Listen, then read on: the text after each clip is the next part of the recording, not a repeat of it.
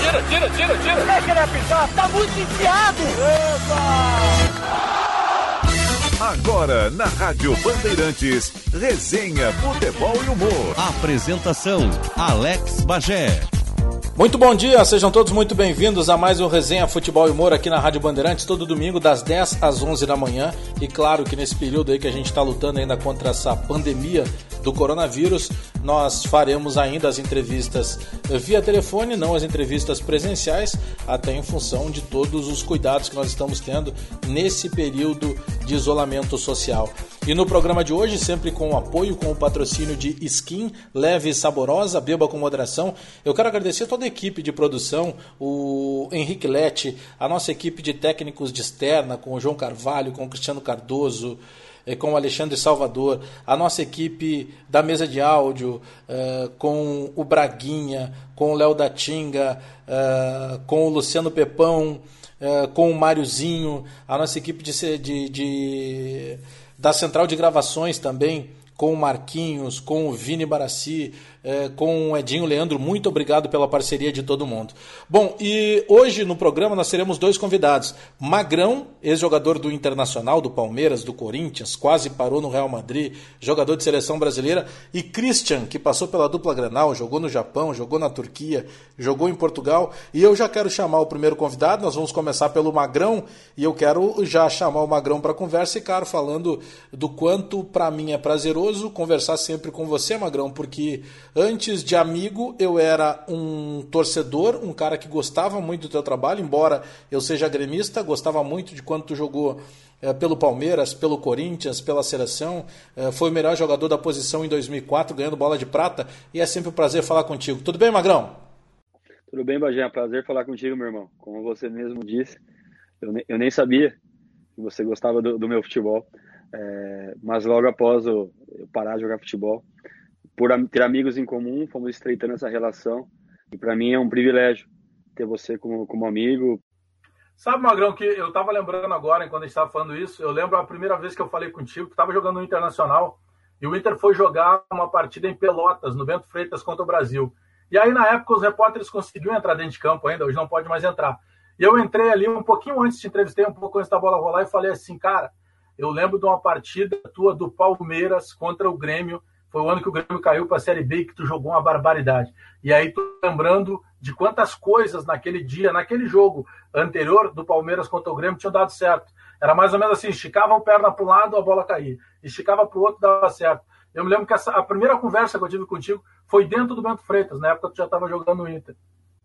É, foi, um, foi um jogo atípico para a gente. É, se eu não me engano, foi a gente teve aquela, aquela situação é, naquela semana do, do, falecimento do meu amigo, do Serginho. Então, assim, primeiro que eu não queria nem jogar, a gente teve uma, é, uma conversa com o sindicato, liderado por mim na época, Rogério Ceni, é, Marcos, algumas lideranças dos clubes grandes de São Paulo naquele momento. A gente não queria jogar por conta da situação do Serginho. Por bem, tivemos que, que, que jogar. E foi um, foi um jogo atípico, porque, se eu não me engano, saiu 2 a 0 pro Grêmio. Tinha um goleiro no Grêmio muito folclórico. Ele tinha jogado com o cliente do Porto Jundiaí e tinha Márcio. pego tinha pego pênalti e eliminou a gente na semifinal, fez uma baita uma partida. Só que fazia uma defesa, jogava, caía. E eu lembro que 2 a 0 eu fui nele e falei para ele, cara, não acabou o jogo ainda. Tá 2 a 0 mas não acabou. E aí começamos a, a pressionar, pressionar o Grêmio, pressionar, pressionar. E aí o Grêmio estava muito instável naquele momento, porque estava ali brigando para não, não ser rebaixado nas últimas posições. Quando a gente fez o primeiro gol e o segundo, desabou, o time dele acabou. E aí fizemos o terceiro gol e o goleiro, o Márcio, queria, queria jogo. Eu falei, agora você quer jogo? Como tava você não queria. Mas tudo parte do, do, do futebol, né? Ah. Tudo faz parte do futebol. Mas foi um jogo, talvez, os melhores jogos que eu fiz, jogos que eu fiz na minha vida. Talvez até foi aí que acabou ter um interesse maior do Internacional na minha contratação, que foi justamente contra o rival, contra o Grêmio. Eu sempre fiz bons jogos, sempre tive a sorte de fazer bons jogos contra Grêmio e Inter, quando eu estava no Corinthians e no Palmeiras, justamente por ser um jogo mais pegado, um jogo mais aguerrido quando a gente ia jogar aqui do Sul. E um tipo de jogo que eu gostava de, de, de, participar. Pois é, Magrão, eu penso que além da qualidade que tu tinha jogando, né, de saber jogar, de saber sair com a bola, mas a tua entrega era muito grande. E toda vez que eu falo com algum, principalmente torcedor do Internacional, e toco no teu nome, todo mundo diz assim, pô, que saudade. Esse é o cara que a gente precisava ter. Eu acho que o teu comprometimento, a tua entrega dentro de campo, ela talvez tenha sido, quem sabe, o principal ponto, além da tua qualidade, porque tu era um volante de muita qualidade, mas essa entrega que tu tinha, talvez tenha sido o ponto que as torcidas mais passaram a te respeitar, né? Tu sempre te dedicou muito ao teu trabalho. Hoje, eu, eu de origem no São Caetano eu era meia, eu não era Sim. volante. Então a, a, minha base toda foi como meia, como meia atacante. É, até meu treinador falava: você ia ser um bom meia para a segunda divisão, para a terceira divisão, mas não um volante que você foi vestindo, chegando até a seleção brasileira. O que, que acontece? Quando eu, eu, virei volante, que um treinador chegou até uma história para contar rápido, uh, o treinador assume o, o, São Caetano e eu bem titular pega e faz o primeiro treino de volante. Primeira coisa que eu pensei, eu acho que é normal do jogador. O jogador tem sempre uma mania de perseguição. A gente sempre tem alguém que vai estar te perseguindo, seja ele o repórter, seja ele o treinador ou o torcedor, tem essa mania de perseguição. Falei, pô, esse cara chegou aqui, vai baixar eu para volante para pôr os bruxos dele para jogar na meia ali, que ele que trouxe o meia, o, acho que não me engano era o Leonardo, um meia, vai embaixar para volante para depois me sacar. Mas é, é da quarta para quinta eu não dormi, puto e preocupado, porque eu achava que ia sair do time, eu tinha 19 anos na época. Fomos pro coletivo na quinta, arrebentei o coletivo, mas não querendo treinar, puto, emburrado. E, assim, na sexta também fiz um baita de um coletivo, mas emburrado, achando que tava mal. O que, eu, o que eu me recordo aí em diante, que eu fui meu jogador em campo no domingo e depois fui destaque da Série B jogando de, de volante e aí é, teve menção para convocação para a seleção olímpica na época, jogando pelo São Caetano. E aí começou minha carreira, deslanchou. Virei o motor do líder, do líder da Série B, que era o São Caetano na época, como volante. E voltando à primeira pergunta, por eu não ter sido volante de origem, não ter as características de marcação de um volante, o que eu podia me fazer, que eu podia fazer era me entregar o máximo que eu, que eu podia. Então eu tinha sempre em mente isso. Não volto para onde eu vim. Não digo São Caetano, não volto para onde eu nasci. Então, se eu tô com a chance aqui, eu vou correr, eu vou brigar. E, e aí eu vi que não era tão difícil ser volante. Porque com a bola no pé eu jogava, e o dia que eu não estava tão bem, eu, eu ia me sobressair é, na parte física, brigando, lutando. Então eu sempre me condicionei fisicamente, me preparei, é, não para ser o melhor tecnicamente em campo, porque eu sabia que tem dia que não tá legal e ia estar tá bem fisicamente. E eu consegui ser um jogador regular. E foi isso que eu acho que eu consegui passar dentro da minha carreira. É, não fiz. É, tive algumas partidas muito boas, de excelência, mas não fiz partidas ruins. Passou na, na média. Isso, isso que, eu, que era o que eu, que eu pensava também naquele momento, quando eu comecei a jogar de volante. E aí, logo depois, vai pegando confiança, vão te respeitando mais. E aí as coisas foram acontecendo. E graças a Deus, eu acho que. Eu até brinco, eu não esperava chegar aonde eu cheguei. Porque quem sai do São Caetano, quem sai de uma favela, é, eu via um jogo de futebol é, sonhando um dia estar no Morumbi, mas achava que era impossível. Eu ia para geral do Morumbi ver jogo do Corinthians. Então, assim, não, não, imaginava nunca estar em campo. E quando eu tive essa chance, eu tinha que agarrar. E aí, por não ter sido volante, comecei a correr, a brigar, e isso daí foi foi crescendo de mim, foi criando essa, essa, essa cumplicidade com o torcedor, e aí não deixei cair mais. Aí fui até o fim da minha carreira assim. A gente já falou algumas vezes sobre o que eu vou comentar aqui. A gente costuma comentar que, para nós que fomos criados em comunidade, criados em favela, em vila, como se diz aqui no Rio Grande do Sul, a gente não tem direito de errar. Né? Você tem que acertar, você tem que buscar lá o teu objetivo e tem que transformar aquele objetivo dar certo. Tu acabou de citar agora, pô, vem de baixo, criado na favela. É, a gente sabe o respeito que a tua comunidade tem por ti ainda, porque até hoje tu é chamado lá de Marcinho, lá não é o Magrão, ainda é o Marcinho, é o cara que se criou juntamente na comunidade. É, e eu penso que essa maneira de se comprometer com aquilo, de não só transformar num sonho, né, mas principalmente no objetivo, né? Tu tinha na tua cabeça que tu é, era a carreira que tu tinha que buscar. E isso mudou a tua vida, a vida da tua família. Acho que a gente não trabalha muito nem como sonho, a gente busca como objetivo. Né? É, eu nunca pensei assim. Agora está até abrindo uma, uma outra vertente na, na, minha mente em relação a isso. É, o que eu tinha em mente no, do, desde de criança é que as oportunidades na, na periferia ela é pequena, é quase zero. A gente tem pouca chance e eu sempre brigo muito com isso porque penso eu que é o que o governo quer, é o que as pessoas lá de cima querem, deixar o pessoal me, quanto menos instruído for, melhor para eles. E eu te garanto, Bagé, e, que, e, quem me conhece sabe disso, tanto que eu parei de jogar e continuo enfurnando em livros, continuo tentando fazer de alguma forma, é, alguma forma diferença, seja entre meus amigos, aconselhando, ou com meus filhos aqui, mostrando um caminho para eles. Ah, eu não queria ficar lá, sem demérito nenhum, fui muito feliz, sinto orgulho e jamais vou negar minha origem, mas eu sei que meu pai sofreu, que meu pai passou, e eu não queria isso para mim, principalmente para meus filhos. Então eu tinha isso como meta. Se não fosse futebol, de alguma forma eu tinha que arrumar uma forma que não, que não fosse o crime, que era o que estava mais perto para mim, e eu não, nunca quis. Eu sempre brinco assim, eu era, era muito bundão para isso. Não tinha essa. Eu tinha. Eu sempre brinco até com. Isso, assim, quem vê eu falando parece que tá, tá, tá brincando com coisa séria, mas é verdade, tá de brincadeira, mas a coisa é muito séria.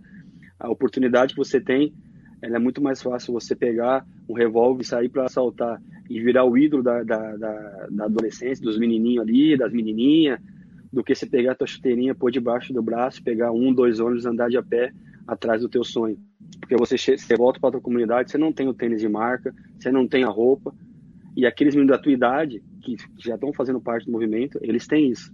É. E eles são até mais considerados, mais respeitados. Então, assim, eu sempre passo, passei, deixei é, na minha cabeça, respeitei sempre quem estava lá, e respeito até hoje. Isso é a forma que eu, eu cresci. A gente tem um projeto social na minha comunidade, a gente respeita, cada um tem a, a tua, tua escolha, teu livre-arbítrio. Quem sou eu para julgar quem está certo e quem está errado? Porque eu não sei as oportunidades que ele teve ou não teve. Eu, as que eu tive, eu fui atrás e consegui, de certa forma, mudar não só a minha vida, mas a minha família.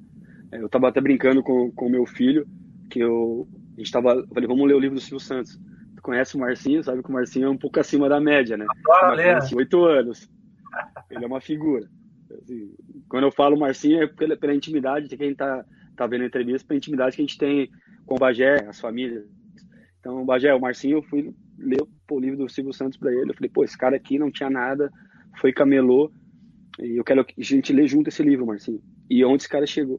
Ele falou, pai, eu falei, ele é inspirador para você, filho. É inspirador. Em qualquer segmento se for, você poder trabalhar, você batalhar e chegar. Esse cara hoje, tá, sabe essa TV, o SBT, todo mundo trabalha ali, é funcionário dele. Ele manda em todo mundo, ele é o patrão, ele tá. Eu comecei a. Aí ele falou, pai, mas quem é inspirador para mim é você. Sensacional. Eu sei aonde você nasceu, aonde você veio, e olha o que você pode fazer pela gente. Olha a casa que a gente mora, olha as coisas que a gente tem. Ah, isso me tocou muito. Então, é, eu quero ser, ser a inspiração, não só para o meu filho, mas para as pessoas da onde eu nasci, que tem, que a gente pode buscar uh, ter esse sonho, ter essa meta, como você falou, e tentar mudar de alguma forma uh, o que é, meio que está escrito para a gente ali, mas não é nosso. A gente tem condições de sair dali e traçar um outro, um outro caminho. A comunidade foi criada em São Paulo é Heliópolis? Isso, Heliópolis. Quem é que tá aí? O Marcinho aí, pode botar, pode botar aí. Põe junto aí, pô. Tá de pijama aqui. Marcinho, vem aqui. Põe junto aí que o, o, Marcinho, Não, da idade dele. Oi, tio Bagé. Oi, tio Bagé. Tá bem aí, cara? Tô pô. bem, bem, bem. Cuida bem do teu pai aí, né? Tu sabe que agora a gente não pode estar se vendo o tempo inteiro. Cuida bem dele aí, né? Cuida bem do pai, que a gente não pode estar se vendo o tempo todo. É. Manda um beijo pro tio. Beijo, beijo. beijo, irmão. Fica com Deus. Uh, sabe que eu tava outro dia conversando com um amigo e até comentei, uh, toda vez que a gente fala no teu nome, né? Um amigo torcedor do Internacional, o cara, pô, o Magrão tinha que. Pô, o Magrão era o tipo de volante que não podia parar de jogar e tal. E a gente falando, porque uh, muitas pessoas demoraram a te conhecer porque o cara que olha lá, é, o teu estilo sempre de jogo foi sempre um estilo muito sério, e aí vê o cara todo tatuado e não, não tem noção do ser humano que tu é. E eu sou muito feliz de ter tido essa oportunidade de conhecer é, não só o Magrão, mas conhecer o Márcio Rodrigues, conhecer o ser humano. Outro dia até lembrava com teu filho, com o Matheus, a gente fala muito ali no Instagram, e eu dizendo, pô, eu, eu só, não falei com o Pedro ainda, mas a gente discutia muito logo que o Magrão chegou no Internacional pelas tatuagens. Então, pô, as tatuagens dos filhos, na época o Pedro e o Matheus, e hoje eu tenho o acesso aos dois, converso diretamente com o Matheus, que é mais do basquete, não tanto futebol. É, mas é muito bacana isso que tu acabou de mostrar, e por isso que eu fiz questão de mostrar o Marcinho, é, por esse lado sempre do cara que foi o responsável em virar um exemplo para dentro da tua favela, mas mostrando para todo mundo que é possível sim a gente trabalhar, ser duro naquilo que a gente faz e poder dar exemplo. Isso que tu acabou de, de lembrar aí da citação do Marcinho, eu imagino que seja uh, a maior recompensa que tu podia ter na tua vida, não só na parte profissional. Né? Ah, com certeza, Roger. É, sempre é, que, eu, que eu lembro do, do, meu, do, do, do, meu passado, eu até, eu até comento aqui em casa, quando a gente está jantando com a minha esposa, eu começo a falar do que eu, do que eu vivi, das coisas que eu, que eu tive que passar para chegar onde eu cheguei. E, e, até às vezes eu comento, meu filho sabe que meu filho joga, é, joga no Palmeiras, na seleção brasileira. E eu sempre, o que eu mais falo para ele, cara, tu vai pagar um preço. Teu pai pagou um preço para chegar. Tu, vai, tu tá afim de pagar esse preço? Então, assim, é esse preço que às vezes as pessoas não querem, não querem pagar. E é isso que eu tento mostrar para ele. Eu vi meu filho, que eu sou uma inspiração para ele, com oito anos. É, isso, assim, me enche não só de, de orgulho, mas de, de alegria, porque, assim, eles falou, ah, o cara tatuado, mas aquela imagem de campo é aquela imagem. Fora de campo, você é outra pessoa. É aquela, é, quando você está ali no seu trabalho, é, eu, eu, eu, até falei esse dia com, com a minha esposa, eu vi uma entrevista do Pinha falando, e eu me identifiquei muito com isso, o Pinha, que era do Exalta Samba. A gente, a gente cria uma casca, uma armadura, uma capa. É esse cara aí, é o magrão. É o tatuado, é o maluco. Mas fora dali, não. Fora dali eu tenho outro. Ali tem o Márcio, tem uma outra vida. Tem, tem um cara que, que tem que cuidar da família, tem que dar bons exemplos, tem que saber a hora que, de dar uma dura no filho, a hora de conversar. E isso é mais difícil do que entrar em campo e, e jogar. Lá é, é, tudo tão, tão rápido a nossa vida que você de uma hora para outra o Márcio vira magrão, vira um ídolo de torcidas, vira um símbolo da tatuagem, de raça. E ele, esse, cara de campo, ele não é o cara fora do campo. Fora do campo, ele, ele, ele tem a família, ele tem seus deveres, suas obrigações, ele vai lavar louça, ele vai ajudar a arrumar a casa. E é isso que, para mim, foi o que mais importou na minha carreira, é nunca perder a minha essência. O que meu pai me falou uma vez foi assim: teu RG, teu nome é Márcio Rodrigues. Esse é você. Você não é o Magrão. O que está acontecendo de fama, de assédio, esse não é você. Você é o Márcio Rodrigues. O dia que você perder a tua identidade, quem você é, acabou você como ser humano. Então, eu briguei minha vida toda. Se eu te falar que tem, teve vezes que, pô, seleção brasileira, é, sendo. Tu imagina, tu sai de uma comunidade, eu até brinco, brinquei esse dia. Eu quero ver um show do, do, do Salgadinho, eu não posso entrar para ver o show porque eu não tenho dinheiro para entrar. Daqui a pouco eu consigo falar com o cara, tenho acesso ao cara. Tu quer ver o show do Exalta Samba, você não pode ver porque você não tem dinheiro para entrar para assistir. Daqui a pouco os caras do Samba são teus amigos. Vocês estão tá, comendo, almoçando com eles. Então, é tudo muito louco, muito rápido a nossa vida. E eu acho que eu, de certa forma, eu consegui manter a minha essência, não mudar. Ô, Magrão, eu lembro de algumas coisas assim muito legais da tua carreira, né, em termos de realização. Uh, hoje, quando joga lá Magrão Inter, vai aparecer sempre como primeira foto tu mordendo o símbolo da camisa, porque é uma das fotos mais acessadas pelo torcedor. Aí, pô, o Magrão que faz uma carreira é, e vira ídolo de torcida do tamanho do clube do Palmeiras, do Internacional. Pô, rivalidade tipo tem na Grenal, do, do, da dupla Grenal, é a rivalidade de Corinthians e Palmeiras. Aí tu joga no Corinthians também. Aí sai para jogar fora do Brasil, chega na seleção brasileira. Eu lembro de 2004 a tua bola de prata, que, poxa, são pouquíssimos jogadores que conquistaram. É tipo, aquele ali, ano, aquele cara foi o melhor da posição. E eu lembro de um artigo vasculhando coisas tuas, tu por muito pouco não foi jogar no Real Madrid, né? Chegou perto. Sim, eu, eu tinha uma. É, eu fui naquele ano 2004, melhor jogador do Brasil. O Luxemburgo tinha assumido o Real Madrid. E o nome que ele pediu lá foi o meu. Só que eu não, não consegui, na época, a minha, a minha cidadania europeia. E aí foi, eu acho, Gravensen, um outro volante foi pro meu lugar. Mas chegou muito perto, a gente chegou a sentar, acho que na época, não sei se é ainda, é Butraguinho, que era o diretor, que era quem contratava, veio até o Brasil, se reunimos, é, começamos a conversar. Naquele momento aconteceu muita coisa, teve muito, muitos clubes interessados, Bayern Leverkusen, Werder Bremen, Atlético Madrid, e eu acabei indo para o Japão porque foi uma proposta financeiramente muito boa para mim. O Japão naquele momento era a China, lembra? A gente, o pessoal ia para o Japão e eu acabei não indo para o Real Madrid. É, foi até bom, acho, não ia quebrar, pelo menos não, não ia ficar marcado que quebrei lá no Real Madrid. até brinco, ainda bem que às vezes há males que vem para bem, deixa assim, aquele time era muito bom, os Galácticos. Eu ia ali no meio ali, eu acho que ia até atrapalhar eles.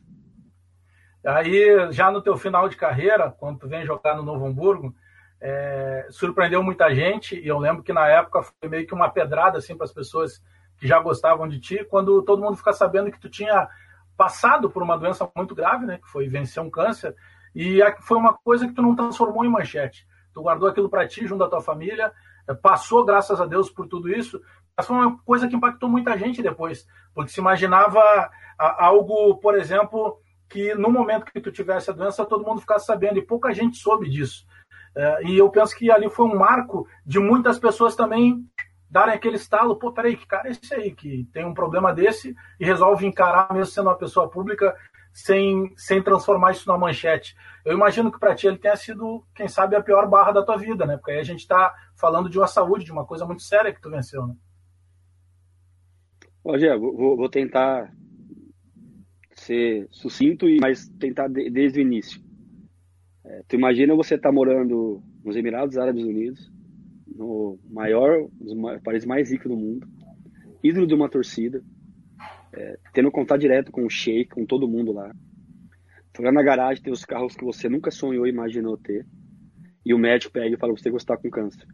Eu morava numa penthouse na cobertura que era trigésimo andar.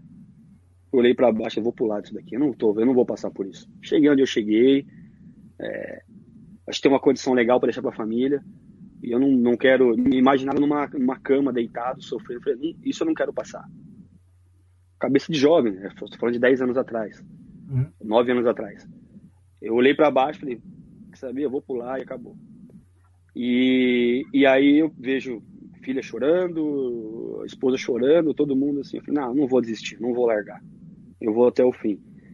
Uh, vou enfrentar o que tenho que enfrentar minha mulher ainda falou, você enfrentou tanta coisa na tua vida, você vai desistir agora. Tu nem sabe o diagnóstico correto, se tem, qual que é, vai ser o procedimento. Nós vamos estar junto contigo.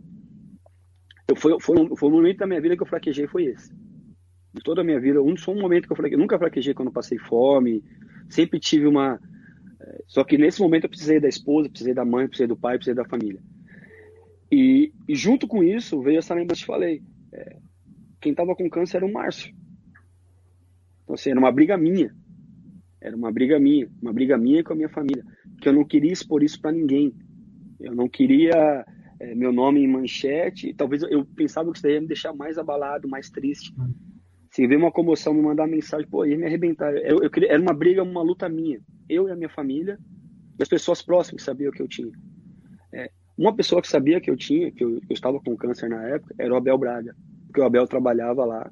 O Abel me queria no Fluminense, e eu falei para ele, Abel, o vice-presidente do Fluminense, Sandro, foi até Abu Dhabi para me contratar. Um salário, Abel, é, Bagé, que eu te falar que era o dobro que nos Emirados Árabes, você tem noção. E eu abri para o Abel. Falei, Abel, tá acontecendo isso, isso, isso. Só te peço uma coisa, eu não posso ir. Não, vou, não ia te falar não, mas eu tenho que te falar não. Porque eu vou ter que fazer um tratamento, eu posso entrar em quimioterapia, radioterapia. Felizmente não funciona nada disso. E eu vou ter que fazer uma cirurgia. Só te peço que não fale para ninguém isso. E o Abel segurou até o final. O Abel foi, foi, foi mais que um pai, sabe? O Abel segurou. Então, quem sabia eram as pessoas próximas. Uh, o clube que eu jogava me deu todo o suporte. O Sheik me chamou no avião dele, a gente estava voltando de um jogo, e falou: se você quiser operar nos Estados Unidos, no, no seu país, na Alemanha, onde você quiser, é, a gente está à tua disposição. E o tempo que você ficar parado no futebol, a gente vai te dar a mais contrato. A gente não quer que você saia daqui. Então, é, eu, tinha, eu tinha todo o suporte ali. E ali ficou todo mundo, segurou ali isso junto.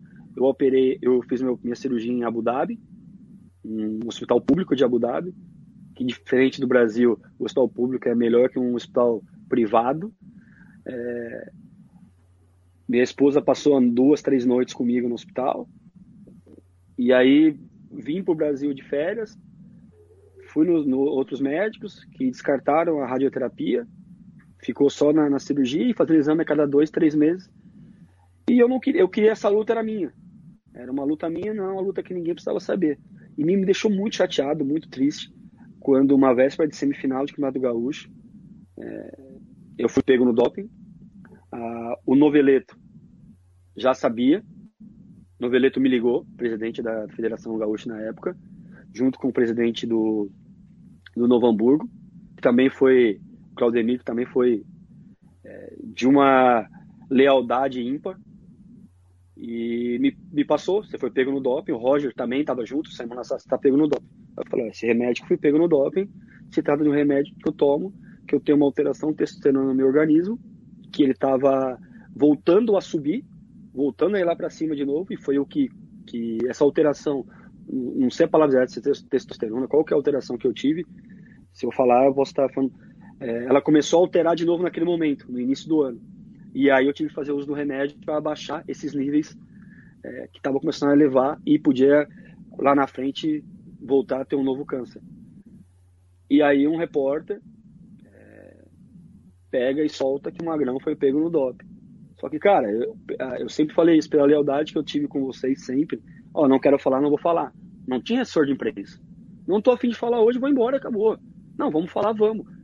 Era muito mais direto a gente com vocês, entendeu, Bagé? Tanto que a gente é amigo por isso também. Claro. Pela essa, essa, essa lealdade. A gente não tinha tanto filtro. Não tinha tanta gente. O que você vai falar? A gente sai do campo tinha que falar para vocês já. É, o que está acontecendo? O que foi o jogo? Você, você se defendia do jogo. Os pedaços chegando no vestiário, um falar, vai lá e fala isso, fala isso, sabe? Ser marionete. É, e isso acaba, mudando de assunto, de, da água para o vinho, acaba é, mascarando um pouco a personalidade do jogador. Às vezes ele quer se expor e não consegue. Ele até quer falar, mas não, não pode falar. Ele fica privado de uma liderança que tem ou no grupo ou na direção, que essa, essa liderança só, só que vai se pronunciar. E acaba, o cara não cria o anticorpo. Então, uma época de vírus aí, não cria o seu anticorpo para se defender e para poder atacar quem tem que atacar. E aí, eu tive que me expor e falar que eu tive um câncer, já era quatro anos. Mas mesmo assim, só para a gente ter noção, no outro dia foi, acho que na época, é, foi o hashtag mais acessado, Força Magrão. Eu tive que entrar em vários veículos de, de comunicação importantes do Brasil para falar, ó, foi há quatro anos atrás, eu não tenho mais nada. Pessoas da minha família não sabiam. Primos mais distantes me ligando, chorando. Ah, ligando pra minha mãe, tia, aconteceu com o Márcio, ele tá mal, é, ele vai morrer. Eu falei, cara, já foi, já. Então eu não queria isso, porque eu não queria que é, meu, meus filhos é, é fossem alvo disso também, porque tudo que, que acontece, acontece, acontecia comigo, acontece ainda, hoje com menos relevância do que antes, reflete na minha família, reflete no meu filho. Qualquer atitude minha reflete neles. Então, por isso, essa, essa, essa coisa de querer brigar sozinho e, e defender para mim só essa situação do, do câncer que, que eu tive e que, graças a Deus, foi superado com o apoio dos amigos próximos, da família. Não foi sozinho, tive apoio de muita gente. Minha esposa é, ajudou muito, foi, foi até eu sempre brinco. É, acordo de madrugada no hospital, tá deitado no chão, porque é hospital público, né? Então, acaba esse, é, esse deitada no chão, eu falei, vai para casa. Não, não vou sair, não vou para casa, vou ficar contigo aqui. Aí a Duda, eu arrumei alguém ficar com a Duda lá em casa lá, vou ficar aqui contigo aqui. Então, assim, são pequenas coisas que, que a gente aprende a valorizar mais do que a família, essa coisa, e você volta à tua origem. Então, voltando no início, é, uma coisa era, era a, o magrão tá com câncer, outra coisa era eu e a minha família lutar por uma coisa uma, nossa, que foi uma coisa minha. Era um câncer que eu tive e eu precisava lutar junto com eles não com comoção, não com as pessoas é, é, chorando, pessoas próximas, como eu te falei, chorando. Então, não, ficou ali entre nós ali, graças a Deus, foi como a gente queria, deu tudo certo e tô curado. Aí tu imagina, o cara que vence a fome, vence a pobreza, vence a possibilidade que eu também vivi, época de moleque lá, de estar perto da violência, é, vence um câncer, é, constrói uma família do jeito que construiu. Parceiro, aquela bola de prata lá de 2004, a quase chegada no Real Madrid, a ida para a seleção brasileira, isso aí foi, é, na verdade, tudo é moldurado com isso que tu está dizendo. Com a frase do teu filho de chegar lá e dizer: não, não, pô, o Silvio Santos tem essa história. Não, mas não é ele que me inspira, que me inspira é, é a tua maneira de, de, de, mostrar como é que a gente pode é, encarar o dia a dia, é, porque esse lado competitivo ele faz o cara crescer, né? Porque tu continua sendo competitivo, teu futebol, tu quer ganhar. A pelada que tem lá do, do futebol praia na areia lá, que eu vou dar uma enganada lá, tu também quer ganhar, isso faz parte. Né? Não, aqui, aqui em casa a gente agora, nessa quarentena, a gente fez uma competição de dominó. Então a gente joga cinco partidas por, por dia. E meu filho tá bravo, porque eu quero ganhar toda hora. A minha mulher, você não vai deixar ele ganhar, tu tá levando a sério o jogo. Mas você não, só aprende a ganhar quem perde. Eu, pra, pra, eu, eu perdi uma final do Palmeiras e Vasco, que foi 4x3, que era sul-americana, que no jogo contra estudiantes, é, eu tava dando a vida. Falei, não vai, não, os caras não vão ganhar de mim aqui. Eu não vou perder de novo uma sul-americana, não vou, não vou perder essa faixa de novo. Então, é, essa, essa coisa de competitividade, eu acho que ela. É, acho que todos os, os, Não digo os grandes atletas de talento, mas os grandes atletas que.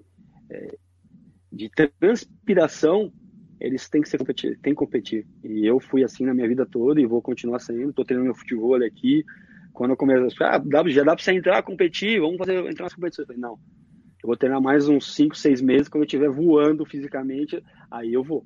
Porque aí eu vou para tentar, pelo menos, não fazer feio. E é assim que eu, que eu, que eu levo a minha vida. Bom, Magrão, quero ver contigo. A gente ficaria horas e horas aqui batendo papo. Tem muita coisa ainda para falar. De repente a gente marca outras resenhas mais para frente. Mas eu queria te parabenizar aí por uma atitude muito bacana que eu vi nas redes sociais. É, quem te conhece sabe que tu já tenta, de certa forma, ajudar e ajudar é, sempre que pode outros tantos projetos, como tem o teu próprio projeto lá em São Paulo.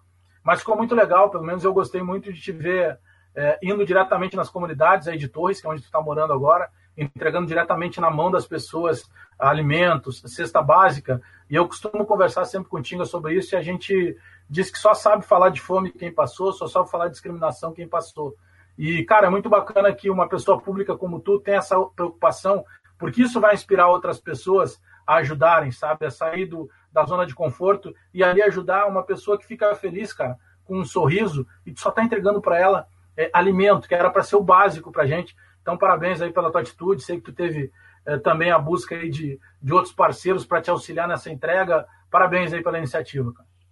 Ah, obrigado, Bagé. Ah, como eu tinha falado que aqui, o que aconteceu foi que no, no domingo a gente acordou e e com meu parceiro aqui, Rafael Negrete, tinha uma ideia de ir até o super, fazer umas, umas compras e acabar doando. Essa primeira doação que a gente fez é, acabou chamando a atenção de muitos empresários aqui de Torres. E eu acho que mais de 20 empresários é, começaram a doar é, em dinheiro, em alimento. E no último domingo conseguimos fazer uma doação de 172 cestas básicas aqui na, nas comunidades de Torres aqui e região. Então, assim, foi legal a iniciativa, mas a minha intenção era chamar a atenção da, do pessoal aqui de Torres mesmo, do, dos comerciantes. E aí, junto com, deve falar do, do Ricardo, que foi o grande, junto com o Negrete, mas o Ricardo, por ser aqui um comerciante da região, da pizzaria Nápoles, ele começou a conectar todos os comerciantes que tinha na região e todo mundo. Deixa eu te falar que 90%, 99% dos comerciantes daqui foram muito solícitos com a gente. Todos me receberam e a gente falava sobre o projeto que a gente queria fazer nesse primeiro mês, depois do segundo mês, nos próximos três meses, que a gente sabe que vai ser difícil. Não só esse mês, mas os próximos dois que, que, que vão vir. E aí a gente acaba se deparando com uma situação assim que nem eu esperava. Que não é o problema do vírus, do Covid 19. O problema é estrutural. As pessoas estão passando fome ainda e a gente não não não está dando conta disso. É, o mundo está passando e a gente não está conseguindo auxiliar como o Tinga faz, como eu tento fazer em São Paulo, o Tinga faz aqui. A gente não consegue auxiliar. A demanda é muito grande. E ainda mais agora com essa situação do vírus, vai a tendência é piorar. Mas eu acho que cada um fazer fazer sua parte, cada um no, no que pode eu sempre brinco. Você tem condição, teu vizinho não tem, ajuda teu vizinho, vai lá. Quantas vezes não pediu uma xícara de, de, de arroz para tua vizinha? Minha mãe fez isso, uma xícara de açúcar para completar no, no suco. Então, assim, eu acho que é isso que eu aprendi na, na minha infância, a, a saber dividir com as pessoas. Irmão, sempre bom falar contigo. Saudade aí, tomara que passe toda essa loucura para a gente poder falar pessoalmente. Né? Eu vou apanhar de vocês eu, lá no eu, futebol, eu, eu, eu sou distante. Eu acho que meu aniversário você vai, você vai de novo. Só dia 20 de dezembro. Eu acho que vai ter, vai ter como a gente. Com certeza. Mas o Marcinho não quebrar meu celular. Se o Marcinho não quebrar meu celular de novo. Cara, a cena do Marcinho foi fantástica. O Marcinho é um moleque iluminado, cara. Irmão, obrigado aí pela moral de sempre. Vamos seguir falando aí. Fica com Deus. Valeu, irmão. Grande abraço aí ao Magrão. Sempre é muito bom conversar com ele, né? Pela história de vida, pela história cara que começa, que vem de uma comunidade, que vence fome, que vence pobreza, que vence até um câncer para poder é, também chegar ao seu mérito de vencer na profissão como jogador de futebol. Grande abraço ao Magrão. E antes do bate-papo com o Christian, deixa eu lembrar que o Resenha Futebol e Humor, todo domingo, 10 da manhã, aqui na Rádio Bandeirantes, também nas plataformas digitais, principalmente lá no Spotify. Você busca na barra de procura é Resenha Futebol e Humor. E o Resenha Futebol Humor sempre com o patrocínio de skin leve e saborosa beba com moderação. Abraço para toda a equipe do marketing lá da Heineken Brasil, para o Lisandro, para o Marcos Porciúncula, para o Thiago Décimo, que foi lá para o Canadá. Muito obrigado pela parceria de sempre da Skin conosco aqui no Resenha. E vamos chamar para conversa Christian. Eu quero saber justamente, Christian, o que está fazendo aí nessa época de pandemia, de isolamento social, para vencer essa quarentena. Tudo bem, Christian? pois é, Em primeiro lugar, é bom sempre estar falando com os amigos e poder aí sempre estar falando sobre futebol, essas coisas todas que a gente está acostumado a falar. E realmente, é, essa, essa, esse surto, essa, essa pandemia aí vem no momento que pegou todo mundo de surpresa, né? E acabou aí travando todas as coisas, as pessoas do, mudou, mudaram toda a sua rotina devido a isso e, e, sem dúvida nenhuma que atrapalha, mas a gente também ao mesmo tempo tem que ter a responsabilidade né, e prezar pelo, pela, pela saúde em primeiro lugar, da família, de todos, todos os seres humanos aí, que isso acho que isso é muito importante, mas realmente, cara, tá complicado o cara aguentar segurar a onda, ficar dentro de casa e não poder fazer o que a gente mais gosta, que é estar na rua produzindo e fazendo coisas, mas faz parte. É tão mais difícil ficar trancado em casa do que na tua época lá de jogador convocado para a seleção e aí olhava é, na hora do treino ali, quem pegava o colete de titular tinha Romário, tinha Ronaldo, tinha Edmundo, tinha Christian, que chegou lá empilhando gols. Que Sim. época boa do nosso futebol, né? Cara, uma época muito bacana, né? Uma época importante do futebol brasileiro, eu acho que ali tu conseguia juntar né? Tinha os grandes jogadores, né? Assim, os fora de série, e ao mesmo tempo tinha os outros ali para completar que também não deixavam de ser bons jogadores, mas é cada um no seu nível, é normal isso. Todo ramo de atividade a gente vai encontrar esse tipo de, de diferença.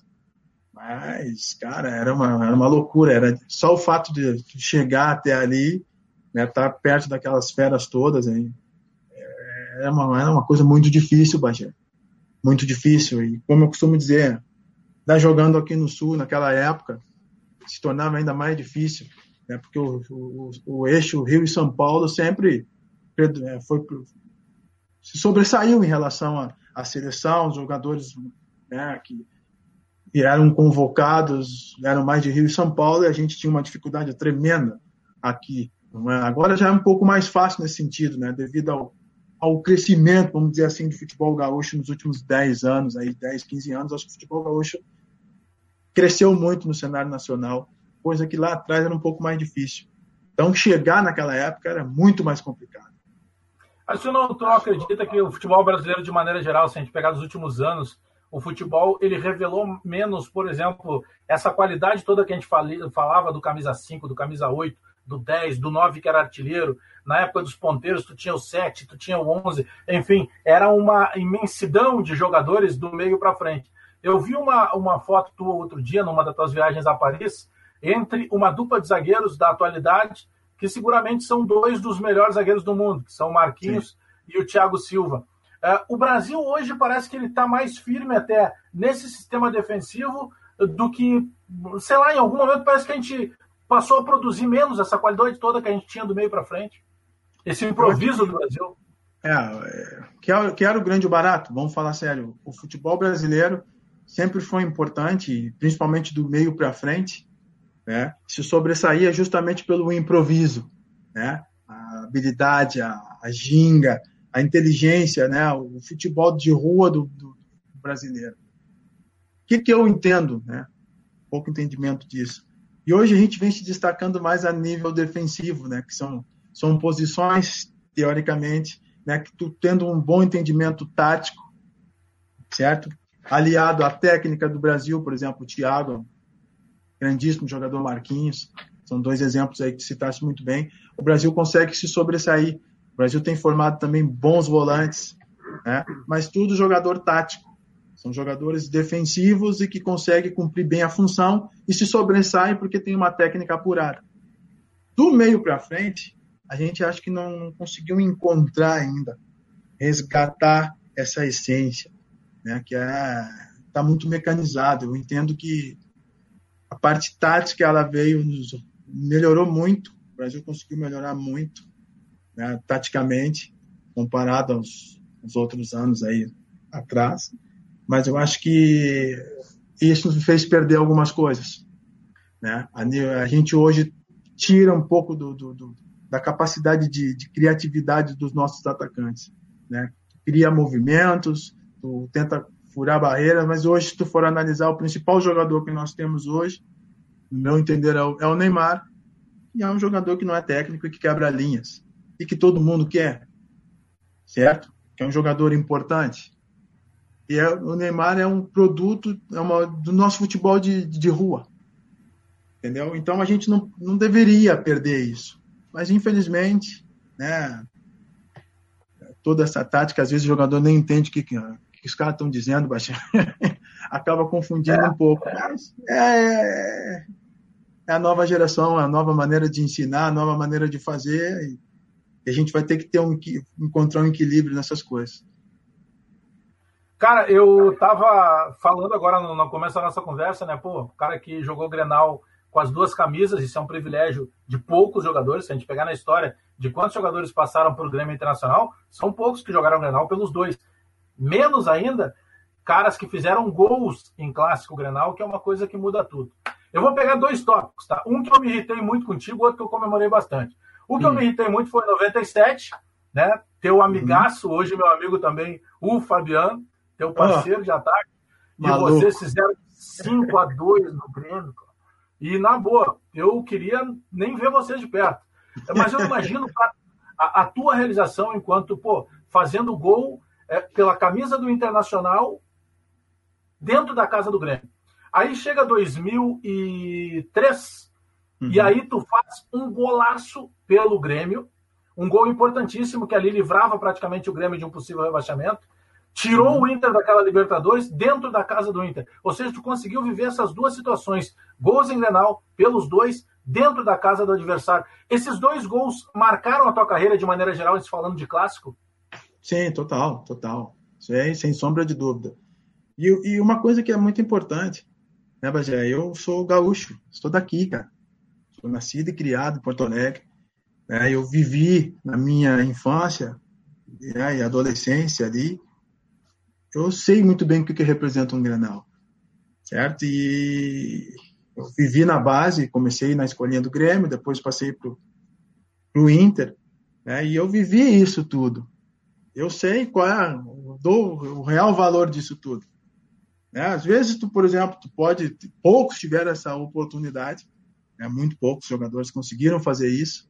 De repente, assim, ó, tem jogador que não é daqui, é. porque ele não sabe o que, que representa isso. E eu, na acepção da palavra, eu sei muito bem. Entende? Então, para mim, isso tem um peso muito maior. Por ser daqui, ser gaúcho, certo? Ser nascido, nas, criado ali na minha adolescência, na minha infância, na Bom Jesus, depois fui para Leopoldina e tal, e anos depois eu chego lá e, e vivo esses dois momentos ímpares. Dois momentos, sim. Na minha, na minha assim, visão, né, na retrospectiva de tudo que eu vivi no futebol, cara, eu vivi muitas coisas boas. Jogar uma Liga dos Campeões, joguei duas, né? De estar em dois mundiais de clubes, foram coisas muito legais, certo?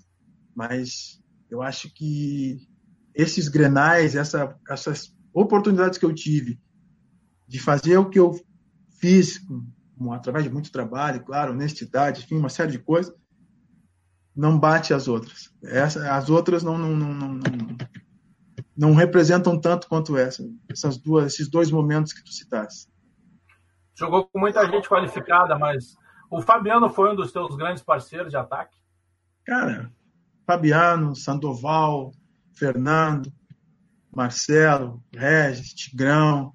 Cara, foi onde tudo começou. Né? Foi onde tudo começou. Esses caras, André, esses caras foram muito importantes. Nós ali era um grupo estava começando, ninguém esperava grande coisa, essa é a grande verdade. Grande verdade. E aí foi lá, ganhou o Campeonato Gaúcho, as coisas começaram a acontecer, entra já logo em seguida no Campeonato Brasileiro, começa a acontecer. Ah, mas vai, mas não vai chegar, vai, mas não vai chegar. E acabou fazendo um ano surpreendente, inesperado, e acabou revelando muitos jogadores ali no cenário nacional. Essa é a grande realidade daquele time de 97. Né? No momento que o Inter vivia uma dificuldade incrível, né? como clube, buscando alternativas, e foi na base, tinha o Anderson também, na base que a gente conseguiu é, dar a volta e fazer aquele ano que foi bacana, muito importante, muito importante mesmo. E Fabiano, Sandoval e todos esses outros que eu cito, todo aquele grupo que proporcionou isso tudo para a gente, que todo mundo se beneficiou. O, chegou para fazer alguma contagem de quantos gols na carreira tu fez? Não faço ideia, mas nunca liguei para isso, cara. Sinceramente, o único número que eu tenho exato na minha cabeça foram 98 gols pelo Inter. Isso eu sei. Entendeu? Se tu perguntar no Paris e nos outros lugares, eu não sei te dizer exato quantos gols eu fiz. Mas tu tem ideia se tu fez mais de cabeça ou mais com o pé? Hum... É, eu acho que com o pé, mas de cabeça foi, foi um número bom. Mas é, acho que mais então, com o pé. O tempo de bola é fundamental, né? A gente vê eu gosto muito, por exemplo, os caras criticam muito o Fred. Aí eu acompanhei o treinamento do Fred na seleção brasileira, o tempo de bola do Fred era algo excepcional. E tu tinha um tempo, o time ali da jogada é meio gol, né? Se tu tiver bem colocado. Ah, tive um professor muito importante. É que eu falo sempre, eu, eu, eu defendo muito isso e não é corporativismo, nada disso. Eu acho que a pessoa que, que, que para ensinar, ela tem que saber fazer. Entendeu? É, é um professor. É é fundamental, é fundamental. Por mais que tu tenha a parte teórica seja muito importante, a, a parte prática ainda vai te, vai te ajudar muito. E eu tive o Escurinho como grande professor nisso. E ele, quando eu cheguei, estava no, no, infantil do Inter, ele me cobrava muito isso. E eu não era um cabeceador, não gostava de cabecear. E ele dizia, cara, tu tem que trabalhar isso, tem que trabalhar em cima disso, e insistia.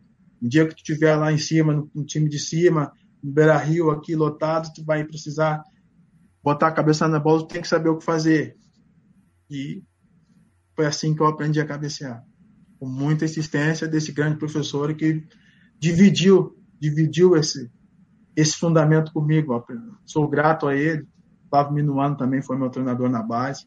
Foram pessoas, importantes, foram pessoas importantes na minha formação. O seu Abílio dos Reis, enfim, e vários, todos os outros, né? Com certeza tiveram outros treinadores que, que me ajudaram bastante, mas assim, que me vem na memória, assim, a nível de conselho, de, de, de aprendizado, de, um, de, uma, de, uma, relação mais próxima, foram esses que marcaram, assim, foi muito importante isso. Quem, são os, quem foram os zagueiros que tu lembra, assim, que eram os caras casca grossa da época, assim, de campo? E tu, pô, hoje eu, vai ser complicado porque eu sei que esse cara aqui tem boa cobertura, esse cara vai marcar em cima. Quem eram os zagueiros chatos daquela época de se encarar? Ah, tinham vários, tinha o Divan, tinha Clebão, mas para mim os mais difíceis, por incrível que pareça, eram os mais técnicos.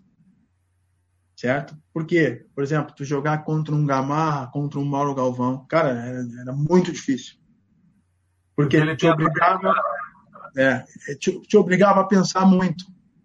Certo? Então, tu não, tu não, com a força, com a velocidade, tu não, tu não, tu não Além de eles terem força, principalmente o Gamarra, que já, o Mauro Galvão, inteligentíssimo, certo? Mas o Gamarra aliava força e técnica naquela época. O Galvão era mais técnica. No contato físico ele já não, não já estava mais velhote, então ele usava mais a cabeça. Então era muito mais difícil jogar com esses caras, porque eles já sabiam os atalhos, eles já sabiam, entende? Então, tu, e com um cara que era mais duro, tu conseguia competir. Então, para mim, né, para mim jogar contra um jogador técnico era muito mais difícil. Então, pois assim, é, acabou citando aí pelo menos alguns nomes. Pô, o Odivan era um cara que era um armário, né? O Clebão, Casca grossa. Fala, casca grossa. Casca grossa. Caras vitoriosos, né? Campeões, né? Sim, sem dúvida. Aí tinha Rock Júnior também, jogador que aliava, tinha boa técnica e também era duro. Então, cara, tinha que. Cada, cada jogo, né, eu tinha que me preparar. E o grande barato do centroavante é esse. Entendeu? Tu tem que saber fazer a leitura do, do, do jogo, entendeu? Do teu adversário. Então, tinha que me preparar durante a semana. Pô, essa semana, pô, tem, tem lá vem o Gamarra, entendeu? Lá vem o Mauro Galvão. Então, eu tenho que por esse caminho aqui, por ali, porque se eu for aqui não vai dar, ele vai, ele vai levar vantagem. Entende? Então, tinha que pensar nisso tudo. É incrível. Agora, eu lembro na época, depois vasculhando alguns artigos, assim, procurando algumas coisas a respeito da carreira, é, quando tu acabou de falar, tu começa na base no Grêmio, depois tu vai para o Internacional, e Sim. se eu não me engano, tu pode me corrigir aí, mas quando tu tá ainda, no, ainda em Portugal, é, o Cacalo, que é um apaixonado por centroavante, ele então, homem, eu não lembro se na época já como presidente do Grêmio, mas ele tenta a tua contratação, né? Tu poderia ter vindo antes pro Grêmio ainda do que 97 do Inter. Né? Sim, sim.